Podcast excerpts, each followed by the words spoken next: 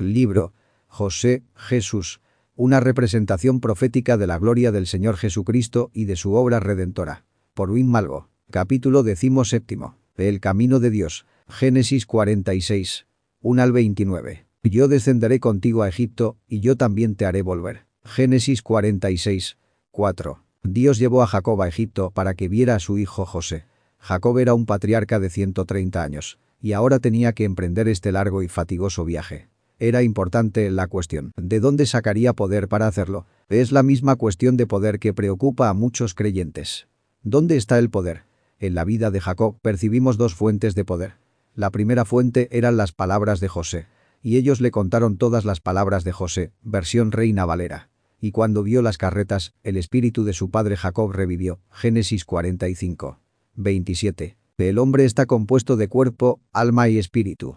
Mediante el alma percibe las cosas de esta tierra, por medio de su espíritu las cosas eternas. Solo la palabra del Señor puede vivificar el espíritu del hombre que está muerto por naturaleza. 1 Pedro 1. 23. La segunda fuente era el mismo José viviente. Jacob exclamó. Basta, José, mi hijo vive todavía iré, y le veré antes que yo muera. Génesis 45. 28. Hijo de Dios, si tu corazón y tu espíritu están orientados por Jesús, tu poder de decisión estará siendo determinado por Él, el viviente. Si tú reconoces que Él vive realmente, para ti y para mí, entonces exclamas. Quiero ir a verle. Vivimos rodeados por poderes de muerte que procuran matar la nueva vida, la vida de resurrección, en nosotros.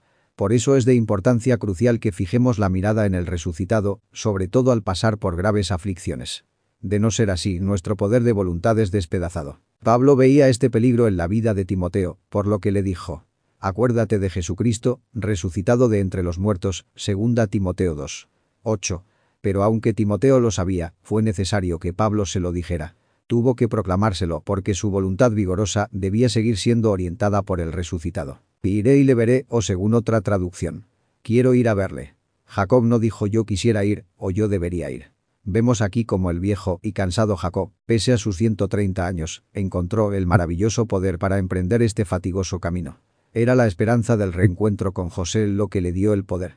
Una esperanza viva y una expectativa que compenetraban todo su ser. Los que esperan en el Señor renovarán sus fuerzas. Isaías 40. 31. La meta que está ante nosotros es la que nos da las fuerzas. El Señor es la fuerza de mi vida. Continuamente nos acecha el peligro de la autocontemplación. Si el anciano Jacob se hubiera mirado a sí mismo hubiera dicho, no puedo emprender este viaje. Sin embargo, Jacob contemplaba en espíritu a José y por eso se levantó. Puestos los ojos en Jesús, Hebreos 12. 2 para ti, hijo de Dios que estás cansado, la receta de la recreación continua está en la viva expectativa y en la esperanza de ver a Jesús. Ahora se impone todavía un segundo pensamiento. ¿Qué le dio a Jacob, además del poder, también el gozo profundo y permanente para andar por ese largo camino? El poder solamente no basta. He visto a muchas personas que tuvieron el poder de tomar una decisión, pero después recayeron miserablemente porque les faltó el gozo perseverante para el discipulado. Para Jacob, la primera fuente de gozo era el sacrificio que él trajo al Señor. Este es el único comienzo bueno y necesario. Acerca del comienzo de su penoso viaje leemos ofreció sacrificios al Dios de su padre Isaac, versículo 1. Si no comenzaste tu camino de fe con el sacrificio de tu vieja vida, jamás podrás perseverar. El Señor Jesús pide también un alto a quienes quieren seguirle, diciendo, si alguno quiere venir en pos de mí, niéguese a sí mismo, y tome su cruz, y sígame. Mateo 16. 24. El que quiere vivir absolutamente para sí mismo no trate de seguir a Jesús, porque no llegará nunca a la meta. Tal vez no comprendas que ese sacrificio proporcionó gozo a Jacob. Trataré de explicarte por qué.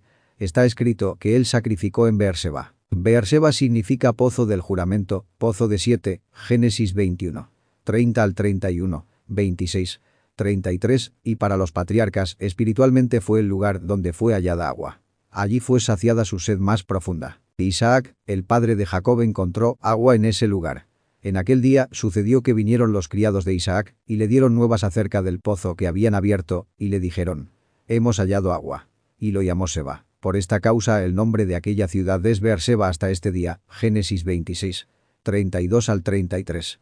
Ahora comprendemos mejor el significado profético. Allí, cerca de Beerseba, sacrificó Jacob. Allí, al entregar su propia vida, fue saciada la auténtica sed de vida que él tenía. Allí surgió en su corazón el profundo anhelo de andar por el camino de Dios. Esto es contrario a nuestra lógica. Pero solo al sacrificar nuestra propia vida encontramos el gozo verdadero que dura eternamente para caminar por la senda angosta. Romanos 12. 1. ¿No puedes comprenderlo? Te lo explicaré. ¿A quién encontró Jacob en su sacrificio?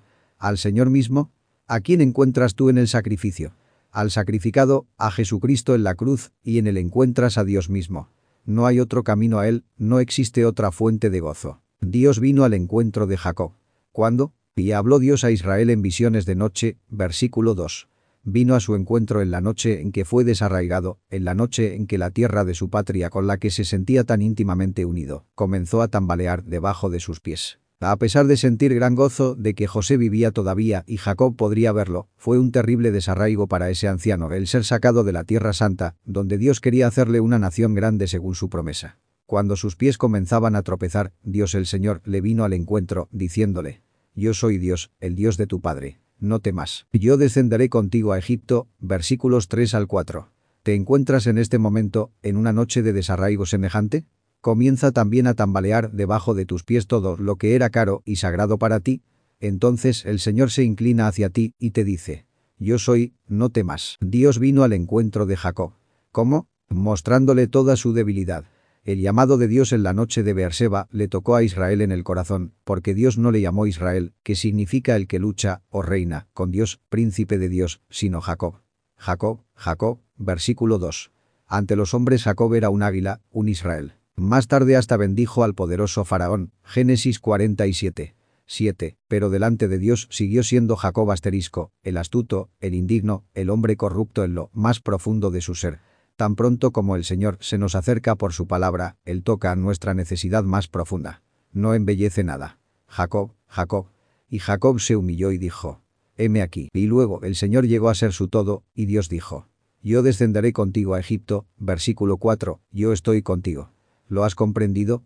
Cuando la palabra te quebranta y desmenuza, cuando Dios descubre así toda tu miseria, entonces no te esquives de ello, sino di como Jacob. Heme aquí, yo no soy nada, no puedo nada y no tengo nada, pero tú puedes, tú tienes y tú lo eres todo.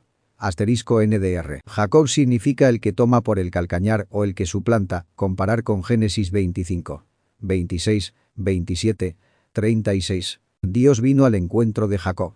¿Por qué? Primeramente, para asegurarle que su promesa seguía teniendo validez también cuando todo el rumbo de los acontecimientos parecía apuntar hacia la dirección opuesta. Hijo de Dios, el Señor viene a tu encuentro vez tras vez para decirte que su promesa sigue siendo firme. No debemos olvidar que fue una gran aflicción para Jacob abandonar Canaán para ir a Egipto, pues el Señor había prometido a sus padres y a él hacer de ellos una nación grande en Canaán. Para ese pueblo grande, Dios dio la tierra de Canaán. Ahora era necesario que Jacob abandonara esa tierra. Ve le dijo el Señor, pero no le dejó en inseguridad, sino le aclaró respecto a Egipto. Allí yo haré de ti una gran nación. Versículo 3. Por eso, Jacob, allí donde a ti no te parece posible, cumpliré mi palabra en ti.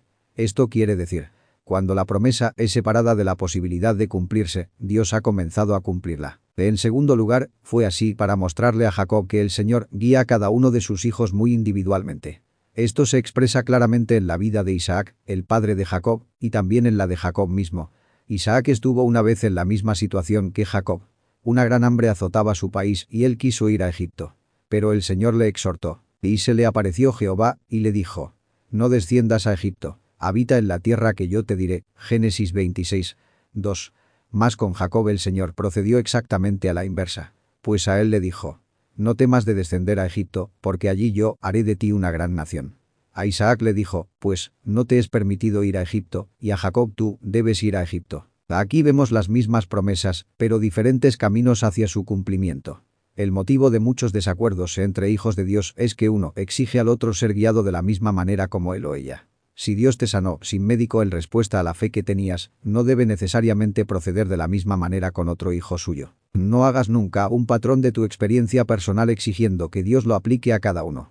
Si el Señor te ha integrado en un determinado grupo de creyentes y te ha mostrado que allí está tu lugar, no significa necesariamente que otro hermano u otra hermana tengan que integrarse también a la misma congregación pues puede ser que su camino sea muy diferente. Si tú tuviste cierta experiencia y la llamas bautismo en el Espíritu, agradece al Señor por ello y no pienses que otro creyente debe experimentar absolutamente lo mismo que tú. Cuán cortos de vista somos.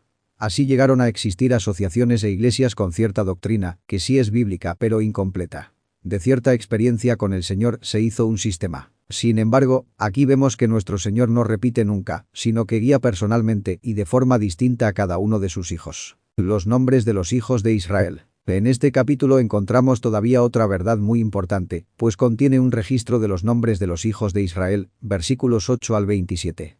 Ninguno que debe ser mencionado es pasado por alto. El Señor los llama por sus respectivos nombres. Esto nos muestra cómo el Señor presta atención de un modo muy especial a toda la casa de Jacob para que sea salvada. El versículo 8 comienza diciendo, y estos son los nombres de los hijos de Israel. El Señor mira a los individuos. Es maravilloso saber que Dios amó y ama al mundo, pero aún más glorioso es saber que Él es un Dios y Salvador personal. Naún dice en el capítulo 1, versículo 7 de su libro. Jehová es bueno, fortaleza en el día de la angustia, y conoce a los que en él confían. Tú no desapareces entre la multitud, sino el Señor te conoce en forma muy personal, por tu nombre, así como él conoce todos los millones de estrellas por sus nombres. Salmos 147. 3 al 4 dice. Él sana a los quebrantados de corazón, y venda sus heridas. Él cuenta el número de las estrellas, a todas ellas llama por sus nombres. Todos los que salieron de Canaán llegaron bien a la tierra de Gosén en Egipto. ¡Qué gran consuelo! Existen muchos peligros, y las aflicciones que nos rodean son frecuentes, pero el Señor llevará a casa a todos los que se levantaron un día para seguirle. Dios no nos ha prometido un viaje tranquilo, pero sí una buena llegada. Filipenses 1.6.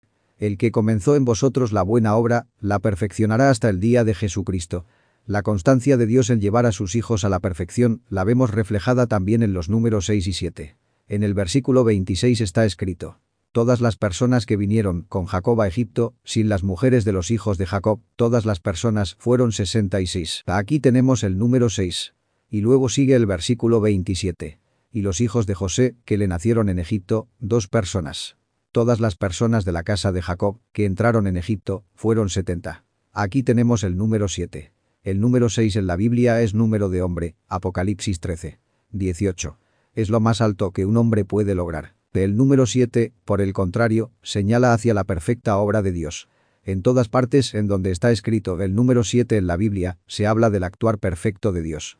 Sin José los israelitas eran un 6, con José un 7. Allí se nos abre una maravillosa perspectiva. Sin Jesús somos un 6, imperfectos, débiles, miserables, pero con Él y en Él somos un 7 a los ojos de Dios. Esto quiere decir que somos perfectos, sin mácula y justos. La llegada de Jacob a Egipto y la unión con José nos dan otra vez una perspectiva profética hacia el futuro lejano. Y envió Jacob a Judá delante de sí a José, para que le viniese a ver en Gosén, y llegaron a la tierra de Gosén. Y José unció su carro y vino a recibir a Israel su padre en Gosén, y se manifestó a él, y se echó sobre su cuello, y lloró sobre su cuello largamente. Versículos 28 al 29. Como ya he mencionado, vemos también aquí el otro lado del retorno de Jesús. Por un lado, vino José con su esposa. Ella era tomada de entre los gentiles, recibida de parte de Faraón, después de haber sufrido antes en forma muy penosa y por un tiempo prolongado.